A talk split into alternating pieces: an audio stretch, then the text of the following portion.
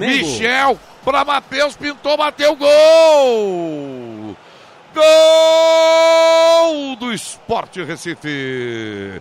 42, finaleira de jogo e o Esporte vira o jogo, estremece a Ilha do Retiro, hein?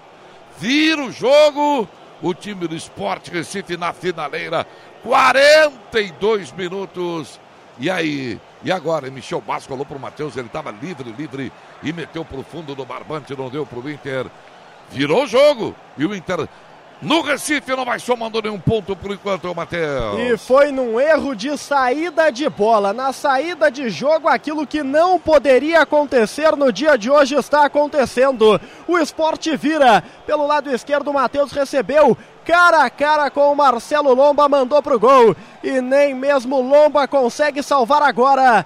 O Colorado está sendo derrotado na Ilha do Retiro.